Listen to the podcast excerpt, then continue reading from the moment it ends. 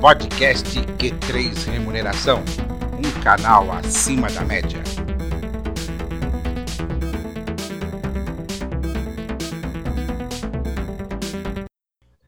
Olá, você profissional de gestão de pessoas e especialmente de remuneração. Está começando mais um episódio do podcast Q3 Remuneração, um canal acima da média. Eu sou Vanderlei Abreu, jornalista especializado em recursos humanos, e comigo está Matheus de Oliveira, idealizador do Q3 Remuneração e sócio-diretor da RH Plus, Companhia da Remuneração, que vai dar alguns recados antes de começarmos o programa. Olá, Matheus. Olá, Vanderlei. Estamos aqui novamente é, eu primeiro gostaria de esclarecer aí as pessoas que é, me contataram reclamando aí do, da não sequência do Q3, mas eu estava em atividades externas nas últimas três semanas viajando para atendimento de clientes e por isso que ficou difícil gravar. Mas estamos aqui retomando e hoje nós temos como convidado aí um grande amigo que, que é, é, é a, a trajetória profissional aí me proporcionou, é, para falar de um assunto bem interessante que é mercado de trabalho. Eu gostaria, antes de fazer é, um anúncio sobre os nossos cursos de, de outubro, é, de 14 a 16 de outubro, o Formação de Especialistas em Remuneração Variável, e do dia 21 ao dia 22, é, introdução à, participação nos lucros e resultados. Então, quem tiver interesse, pode entrar no site da academia, www.academiadaremuneração.com.br e fazer sua inscrição. É, gostaria também de lembrar que esse programa ele é patrocinado pela Incentive-me. A Incentive-me é, é a parceira, a nova parceira da RH Plus e possui a melhor plataforma de controle e gestão de remuneração variável do mercado. Tá? Então, os nossos programas de, de PLR, os nossos programas de remuneração variável, atualmente são suportados pela Incentive na parte de tecnologia. Muito bem, e no programa de hoje trazemos um convidado muito especial, Rafael Falcão, diretor nacional da Reis Expert. Vai falar sobre o mercado de trabalho executivo em tempos de pandemia. Graduado em Engenharia de Produção Mecânica pela Pontifícia Universidade Católica do Rio de Janeiro, Rafael Falcão também tem MBA em Marketing pelo IBMEC. Seja muito bem-vindo ao podcast Q3 Remuneração, Falcão. Obrigado, Vanderlei. Obrigado, Matheus, aí pelo convite. Prazer estar aqui com vocês fazendo parte aí desse podcast. Muito bem. Falcão, é, eu gostaria que você falasse um pouquinho sobre a Reis, né? contar um pouco da, claro. da história da Reis, o, o, quais são os produtos, serviços que a Reis tem e as atividades que vocês possuem é, é, aqui no Brasil. Excelente, excelente, Matheus. É, a Reis é uma empresa inglesa, tá? De origem inglesa, é uma empresa com capital aberto na Bolsa de Londres e ela passou ali em final de, de 2000, 2000 e pouco, passou por um processo grande de internacionalização. A operação é muito forte na Inglaterra, muito concentrada.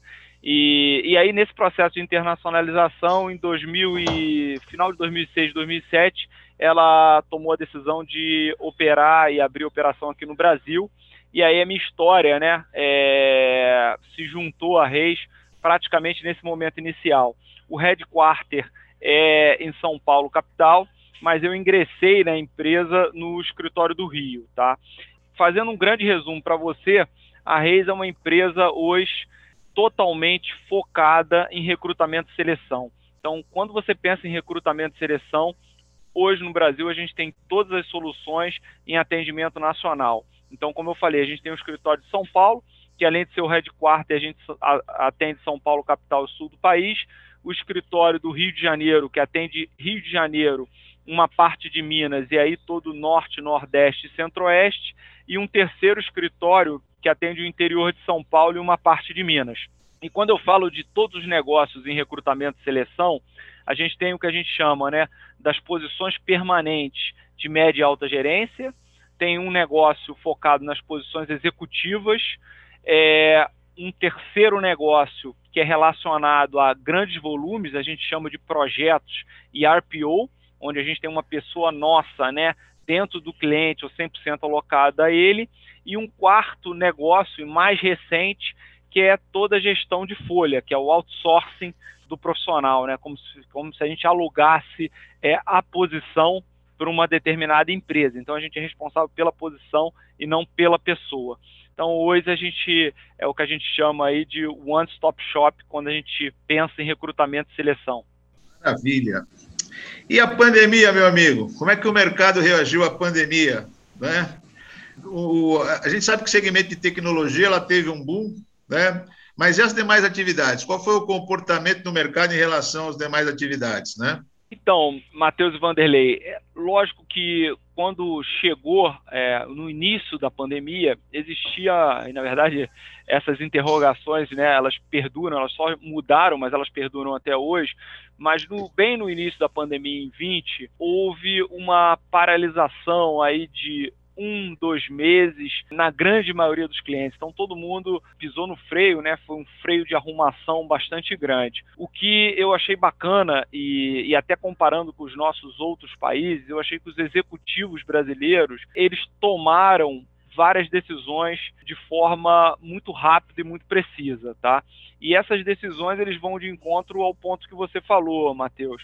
É, ficou claro para todos os negócios que precisaria ter uma aceleração muito grande tal para você chegar no consumidor final, seja ele o B2B, as empresas, né, é, é, pessoa jurídica com pessoa jurídica, ou o B2C com a pessoa física. E aí que você entra é, toda essa teia de tecnologia para que você consiga fazer isso de forma eficiente. Então, é, eu acho que não começou pela, pela tecnologia, né? A tecnologia não foi para todos os negócios, né? O fim, mas para 100% deles foi um meio.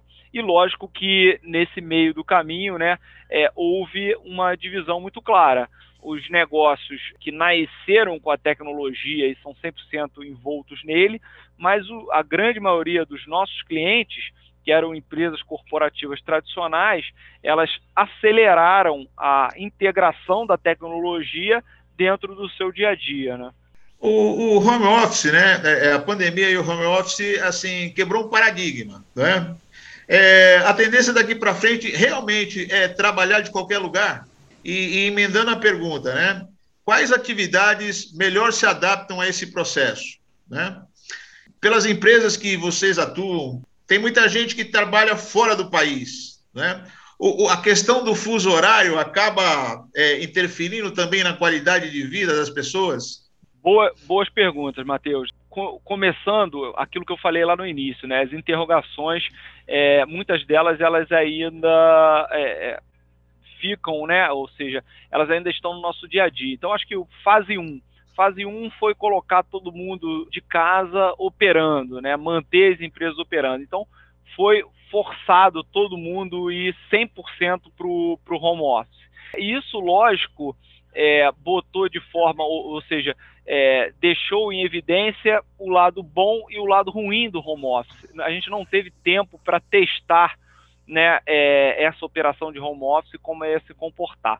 Então, de forma geral, a gente teve primeiro, né, que foi uma, uma capacidade dos gestores de, de, de delegar, de empoderar, de fato, todo o time, porque a gente começou a ter que fazer uma gestão, né, muito mais por performance, por resultado output gerado do que por horas trabalhadas, né, visivelmente dentro do escritório. Então acho que houve é, uma adaptação a esse modelo sim de home office com uso das plataformas digitais como a que a gente está fazendo aqui, inclusive é, é, vários modelos de, de medição e mensuração de performance. O que aconteceu durante esses aí já vão quase dois anos foi que muitas das empresas, e não só as tradicionais, inclusive as de tecnologia também, começaram a entender que tem uma parte, né, que é a cultura da empresa, tem uma parte é, de ideias, de inovação, uma parte informal do trabalho, que é o que a gente brinca, que é o cafezinho,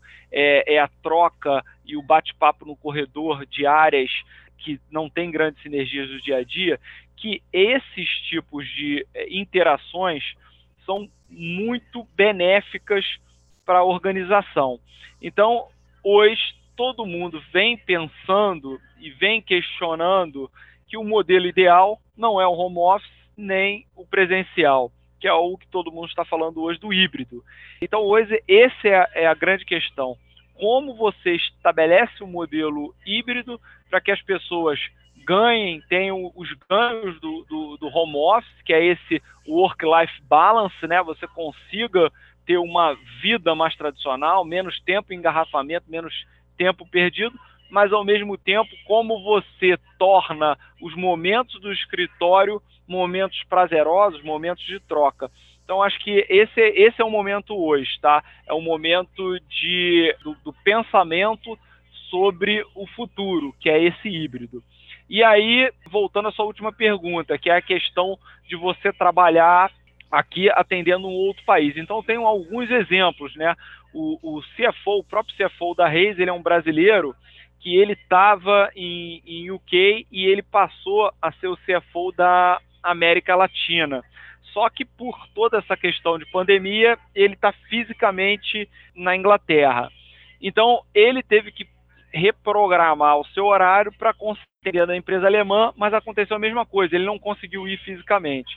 Os dois casos que eu tenho muito contato, é, eles têm prazo de validade, porque a pessoa, lógico, pode estabelecer é, até uma rotina, né, por um, por um determinado período, uma rotina que fisiologicamente atenda, né, ó, dorme em horários diferenciados, etc. Mas isso despluga a pessoa socialmente do local que ela está. Então, por um determinado período, né, é, até que, de novo, né, as fronteiras se abram ou, ou tem a questão da vacinação, eu acho que é um período transitório que está todo mundo se adaptando e mais aberto a isso. Agora, eu não acredito que esse seja um modelo que perdure no, no médio e longo prazo não pela uma adaptação fisiológica, que eu acho que você pode adaptar, mas todos os dois é, que eu tenho contato próximo de questões sociais, ou seja, você tem que ao mesmo tempo você tem família lá, você tem que levar seu filho na escola. Não, mas a escola do seu filho, pô, não bate no horário que você tem que estar. E aí você é convidado para uma festa. Então, é, isso é muito complexo. É, se por acaso os modelos que existem e que têm sucesso são modelos que a pessoa pode estar fisicamente sim em outro país, mas alinhados com certo alinhamento, né, ou com um bom alinhamento quando a gente fala em fuso horário, né? Falcão, a Reis, juntamente com um dos seus principais concorrentes, que é a Michael Page, foi responsável pela introdução de uma atividade muito interessante para executivos aqui, que é o Interim Management onde os profissionais que encontravam-se em fase de aposentadoria ou em transição de carreira encontravam aí no interim management a oportunidade de estar trabalhando. Outros já acabaram é, é, é, decidindo até ter uma sequência de carreira como interim manager, né? manager né? Como é que está essa atividade no Brasil? Oh, boa, é, boa pergunta, Vanderlei. O Brasil ele, ele segue, está é, seguindo uma tendência do mundo. Então, quando eu entrei no negócio, faturamento da Reis, lá em 2008, 90% vinha de vagas permanentes, mais ou menos, né? E 10% via do negócio do, do interim manager, né?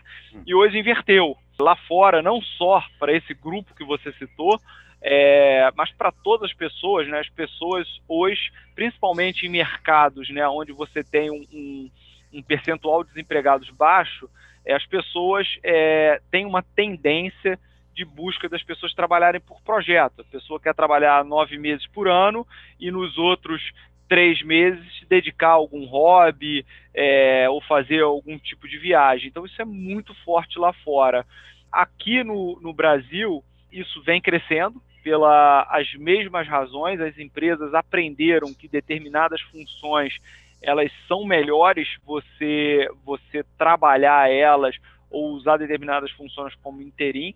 E algumas empresas também que eu acho bem bacana usam o, o interim management para conhecer e, e, alguns tipos de profissionais que ela não teria oportunidade porque ela não tem um headcount para contratar. Então ela traz um, um, um para um determinado projeto e aí ela consegue que, que esse grupo de interim management, né, para esse projeto, também seja um pool de seleção natural de talentos que vão se movimentar ou vão receber um convite né, para entrar no quadro permanente das empresas. Pela experiência que vocês têm na REI, né, de trabalhar com executivos do alto escalão, o que, que pesa mais na definição pelo aceite de uma posição numa grande empresa? É a remuneração? É o, o, o salário? Ou são os valores organizacionais, éticos e morais? Né? Numa época de, de compliance, né, que todo mundo fala em compliance, é, de responsabilidade social, o que, que acaba pesando mais na hora deles darem o um aceite? Muito muito bacana. Isso é, é, impressionante como como teve também, acho que a pandemia acelerou muito esse movimento, né? Esse movimento de empower branding, de propósito. Eu acho que pela, pelas questões geradas pela pandemia, pela pela sensibilização né, da grande maioria da população com, com assuntos relevantes à saúde, e bem crítico, né, com pessoas vendo outras pessoas, cara, falecendo, pessoas novas. Em suma, todo mundo buscou, ou seja, empurrou todo mundo a uma busca por maior propósito. E aí, unindo isso, né, a uma nova geração de empresas de empresas de tecnologia com um modelo né, completamente diferente também quando você fala de cargos e salários, etc. Isso fez com que o mercado, o pacote de remuneração, o pacote de atratividade sofresse bastante, fosse um, desse uma guinada bastante grande. E aí, falando como um todo, passando por algumas partes né, mais voltadas à remuneração propriamente dita e, e em power branding. Então, para começar, todas as empresas hoje estão muito é, preocupados em passar o valor final daquela empresa, né? Como o produto final daquela empresa de fato atinge a sociedade, ou quais são as pegadas que elas geram para o meio ambiente, ou que tipo de problema social aquele produto ou serviço ele consegue amenizar.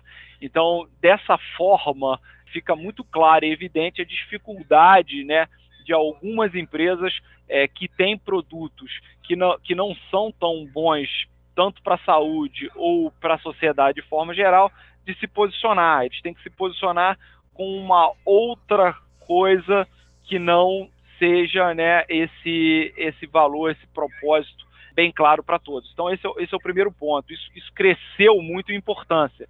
Na minha época, é, no Rio de Janeiro, tinham duas brands muito fortes é, uma relacionada ao, ao, tabaco e outra a bens de consumo de forma geral, mais especificamente ao, ao refrigerante, que eram duas marcas respeitadíssimas, principalmente pelo, pelo o, o pouco número de empresas multinacionais com sede no Rio. Então, eram empresas veneradas pelo treinamento, pela é, é, situação organizacional bastante clara, projeção de carreira. E hoje, para você atrair para essas empresas é uma dificuldade enorme. Então, esse, esse, é o primeiro ponto, como eu mencionei. O segundo, toda essa questão do pacote financeiro, ele também vem mudando muito rápido justamente pela, pelas essas fintechs, essas empresas modernas que já nasceram no ambiente tecnológico, já nasceram no ambiente de venture capital. Então, o que, que essas empresas usam de asset né, para empurrar o jogo para o lado delas, né? Elas geralmente elas não têm um caixa bastante grande ou uma geração de receita no D0, mas elas têm lá uma projeção bastante positiva. Então, ela para atrair né, alguns executivos, ela traz o executivo e, e, puxa, tentando trazer ele a um salário, né, um, um, salário fixo e de dia a dia mais baixo do que ele teria numa, numa, numa corporação tradicional, mas falando de equity lá na frente, né, que ele vai ser o dono desse projeto. Então a pessoa tem todo um empoderamento do dono, todo um desenvolvimento como um dono e, e uma avaliação dele, né, e uma projeção de, cara, quanto vai ser aquele equity na frente, quanto eu tenho. Então, é, é hoje isso empurrou né, as empresas tradicionais a repensarem, pô, como é que eu vou trazer um, um, uma pessoa que está nesse mercado? Ah, eu tenho um salário, mas, cara, quanto é esse equity? Esse equity é um, tem geralmente várias variáveis que podem dar certo, como podem não dar certo, que tem que ser colocadas na mesa para você mensurar antes né, da, do, do, do, acontecimento final. Então isso deu uma balançada, porque todo mundo, né, as techs já nasceram assim, mas as empresas tradicionais tiveram que se adaptar e sair um pouco das caixinhas quadradinha que não tinha muita mobilidade quando elas pensavam em atrair profissionais, principalmente vindos do segmento digital e tecnológico, né? Já que você falou de employer branding, né? O consultor geralmente fica um pouco cheio de dedos para falar o nome de empresa e tal. O jornalista, como eu, já é mais bocudo, já fala, né? E aí, é, é, é, é a minha pergunta para você é a seguinte, em relação ao employer branding, né? Em alguns casos, como esse mesmo que você mencionou, e eu vou falar que é a Souza Cruz e a Coca-Cola, né? E além da Souza Cruz, também é, no movimento global, a Philip Morris, né, inclusive anunciou que vai parar de fabricar cigarro, né? Essas empresas acabaram é, é, é ampliando o portfólio de produtos pelo fato de que o produto líder na época era um produto é, que hoje se tornou, vamos dizer assim, é, não saudável, né? É, no caso, refrigerante, aí a Coca-Cola entrou no segmento de chá, de suco, de água, né? A mesma coisa a, a Souza Cruz, né? A, a BAT, que aí acabou adquirindo empresas também no segmento de alimentos. Como é que você vê esse movimento de negócio, né? A empresa, de repente, até mudando o seu core business para poder é, atrair os melhores profissionais? É, eu, eu, acho que é um movimento irreversível. Todo mundo, lógico, tem que usar o core, e acho que você citou muito bem, acho que a, a Souza Cruz, ela era, e na verdade é ainda, por exemplo, conhecida como a melhor empresa de logística, né? Elas chegavam num número de locais e locais pequenos para fazer entregas picadas de uma forma extremamente eficiente. Então, é, o que eu vejo é todos os executivos querendo utilizar o que tinham né, no core business muito bom, mas para adaptar outros produtos ao portfólio que estejam mais alinhados com essa tendência. E aí você vai fazendo, acho que como você falou muito bem, acho que é o caso da Coca-Cola, você vai fazendo um phase out, você engloba água e usa todo o know-how de anos e anos de sucesso do refrigerante. Depois você engloba chá, suco, etc. E aí você vai trabalhando para que esses outros produtos vão ganhando é, é, share no mercado e também participação na, na, lucratividade da empresa, até que um dia né, é, possa ser que o produto original é, esteja, faça parte muito pequena do, do, do resultado final. Então, mesmo no, no, no, nosso caso, né, quando, quando eu entrei na, na, na consultoria, a gente, lógico, tinha uma atenção muito grande com clientes e candidatos, sempre teve, mas mais do que nunca, né, para todo mundo aqui, inclusive para mim, o grande motivador é você estar tá ajudando as pessoas a melhorarem de vida ou arrumar um emprego onde não tinham e aí você tem um impacto dentro daquela família muito grande ou você conseguir um, um novo desafio para aquele profissional que gere, a gente já teve milhões de exemplos, ou uma proximidade com, com familiares, com filho, etc., que por separação foram para longe, ou o incremento da renda que fez com que a pessoa conseguisse ter alguma coisa palpável ou, ou prover para a família é, melhores condições. Então, isso, por exemplo, está virando o centro né, da nossa comunicação motivo de orgulho para a gente. Antes a gente sempre estava olhando para o resultado. Não que a gente não olhe para o resultado também, né? a gente é uma empresa de capital aberto, mas desde o meu CEO isso, isso passa a, a, ser o miolo da conversa e não mais o periférico. Né? Ocão, vamos mudar um pouquinho de, de lado agora, né? Ou seja, vocês têm uma atuação na, na América Latina, né? É, principalmente na América do Sul, como é que você coloca a, a, a, gestão de, de pessoas do Brasil em relação aos países onde vocês atuam? Né? O Brasil está na vanguarda, o Brasil tem algum país que se sobressalta? Como é, como é que está essa situação aí? Como é que você vê essa situação? Legal. Até para dar o contexto, a, a Reis aqui na América Latina, a gente tem atuação, nos, tem mais um escritório que atende México, um escritório na Colômbia e do Chile, tá? E, e aí da Colômbia a gente atende o Peru, do Chile a gente atende a Argentina, cobrindo aqui a América Latina. E aí para queria começo de conversa, queria tirar o chapéu para os executivos da América Latina. Por quê? Porque a gente vive com muito pouco previsibilidade. E com baixa previsibilidade, todo o processo de gestão de um negócio, gestão de pessoas, é, se torna muito mais complexo. Então é, é, impressionante. Eu faço parte, né? desse grupo da América Latina e é impressionante. Aqui, por exemplo, no Brasil a gente tem uma meia estabilidade e aí tem problema na Colômbia. Colômbia dá uma segurada, cara, o México é, tem um desafio. Cara, quando a gente acha que o Chile está né, tá sob controle, cara, o Chile tem, tem um movimento e, e, e a Argentina nem se fala. Então, de forma geral, tá, os, os executivos que têm sucesso na América Latina, eles são executivos que tendem a performar muito bem em qualquer outro lugar, nessa né? questão da adaptação, toda hora rever os planos, etc. Isso gera um desgaste e uma necessidade de criatividade bastante grande. Então, esse é um ponto. Em relação ao Brasil frente aos outros, qual eu acho que é a, a nossa vantagem? A gente tem um, um, mercado que, na grande maioria dos segmentos, é, ele é um mercado muito maior né, que os demais países, ali rivalizando um pouco mais com o México, mas mesmo assim é, a gente tem, é, na grande maioria, até pela proximidade do México com os Estados Unidos, acaba que isola um pouco o México aqui da América Latina. Então a vantagem do Brasil é, que eu vejo do Brasil desse cenário é que muitas das empresas com atuação na Latinoamérica têm como base Brasil. E, e tendo como base Brasil, isso faz com que vários talentos, inclusive vindo desses outros países, eles fiquem fisicamente aqui. Então, acho que isso, lógico, é, atraindo as melhores pessoas para o Brasil, automaticamente né, você tem um campo mais fértil. Quando você vai para a Colômbia que é um baita mercado, você, mas é mais nichado, é menor. Chile é a mesma coisa, pouca indústria, muita importação. Então, cara, é, é um baita país com várias características, mas você tem uma limitação também. E o México ainda tem essa questão fabril, é, é mais completo como o Brasil, até em termos de tamanho e população. É, e, e, Argentina a mesma coisa.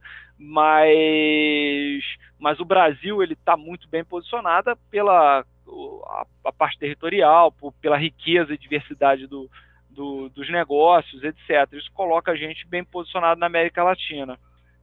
E, e, em relação à remuneração, os nossos executivos são realmente os mais bem pagos? Existe aí um, um, não sei se é uma lenda ou se é um fato verdadeiro, de que os nossos executivos, comparados inclusive com, com profissionais do, do, do primeiro mundo, eles são muito bem remunerados, né? Isso de fato é, é, é uma realidade ou é apenas um mito aí? Não, eu acho que em, em parte sim é uma realidade. Acho que uma grande parte, uma, uma grande parte dessa da equação para o resultado final, né, que é a remuneração final desses executivos, ele está ligado ao, ao PNL, ao quanto esse executivo ele, ele gere, né? E, de novo, aí faço, faço esse link. Muitas das vezes, quando o executivo está sentado aqui no Brasil, tem várias é, multinacionais onde o Brasil tem a terceira maior representatividade dentro de, um, de, de grupos grandes multinacionais, segunda maior representatividade, quando não a primeira. Então, tende-se, né, para quando você tem essa correlação, e na maioria das vezes ela existe, que esse profissional, é, de fato, ganhe mais, né? Ou, ou, tenha esse valor proporcional, né? Porque hoje em dia, com a questão do câmbio, lógico que é difícil comparar, você tem que comparar o que você ganha aqui com o que você pode fazer aqui, né? É, versus o que você ganha nos Estados Unidos ou, ou, na Europa. Mas a minha resposta que eu ia te falar, principalmente aqui dentro da América Latina, eu não tenho esse dado na ponta do lápis, mas se eu tivesse que apostar, eu apostaria sem dúvida que por conta do, do número de headcounts ligado, que é um fator, do valor do PNL gerado e da rentabilidade, é, os executivos do Brasil sim lideram o, a questão quando a gente fala de remuneração, principalmente aqui na América Latina. Em termos relativos, pelo menos, não convertendo, né? Perfeito. É, dentre o, as características do novo profissional, né, com todas essas situações que estão acontecendo aí em termos de empregabilidade, o que, que tem sido mais importante? É a mobilidade ou a adaptabilidade? Sem dúvida nenhuma, a adaptabilidade gente já vinha, eu acho que a, a pandemia, né, puxando o link, ela veio para acelerar muita coisa que já era dito. Então, a gente já falava sobre a questão do home uhum. office, a gente já falava sobre adaptabilidade, mas isso tudo de uma forma, é, de, de, uma velocidade ou, ou, de uma cadência muito mais lenta do que a gente viu é, após pandemia. Então, sem dúvida nenhuma, a adaptabilidade, a, não julgar né, o que é certo hoje, o que levou várias empresas de sucesso é, até aqui, não vão ser as mesmas características, os mesmos negócios, os mesmos canais que vão levar elas para frente.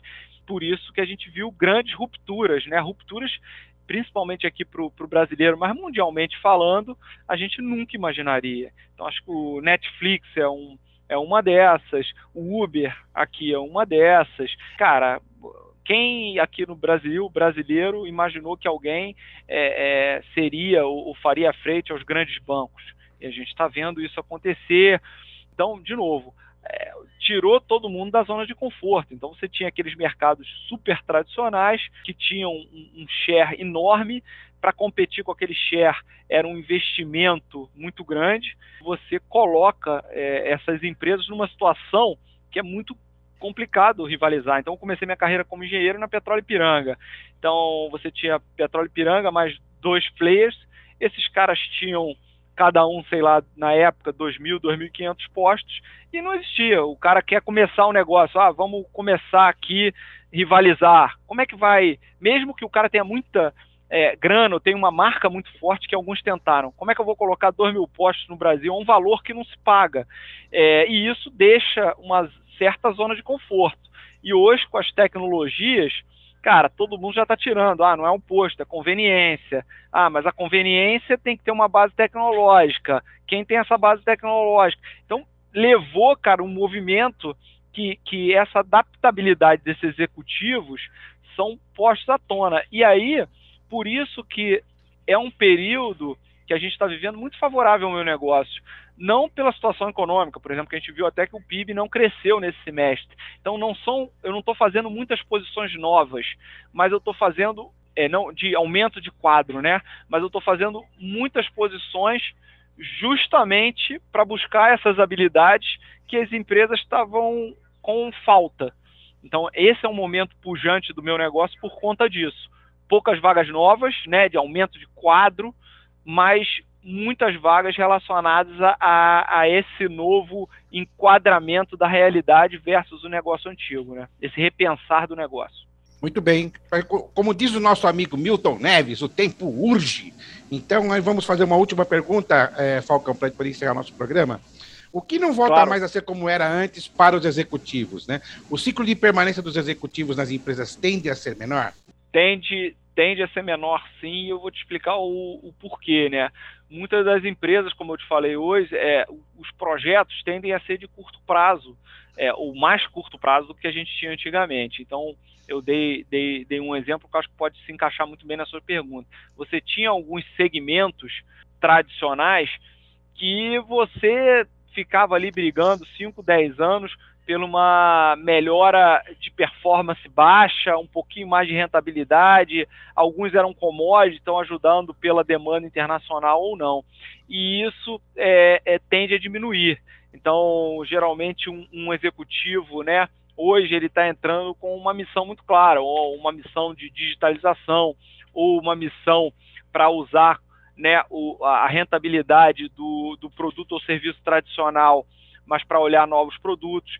E aí esse executivo, né, muitas das vezes faz esse, essa virada de chave e aí ele já vira um, um, especialista naquele tipo de mudança. E aí ele vai para um outro projeto similar. Pouca gente é, consegue engatar ciclos diferentes, esses executivos, e se adaptar a eles. Então, pô, já fiz a virada, agora é mais operacional. Pô, eu não sou o cara mais da operacional, eu sou mais da virada. Então, tem que trazer esse cara. Ou a próxima virada vai ser relacionada a uma outra tecnologia, cara, que eu não domino, eu não gosto. Então vou ter que trazer um cara para fazer esse merge e eu ir tocar, é, avançar. Então isso faz com que os ciclos, né, das empresas eles sejam ciclos mais curtos e não e, e indo em direções diferentes.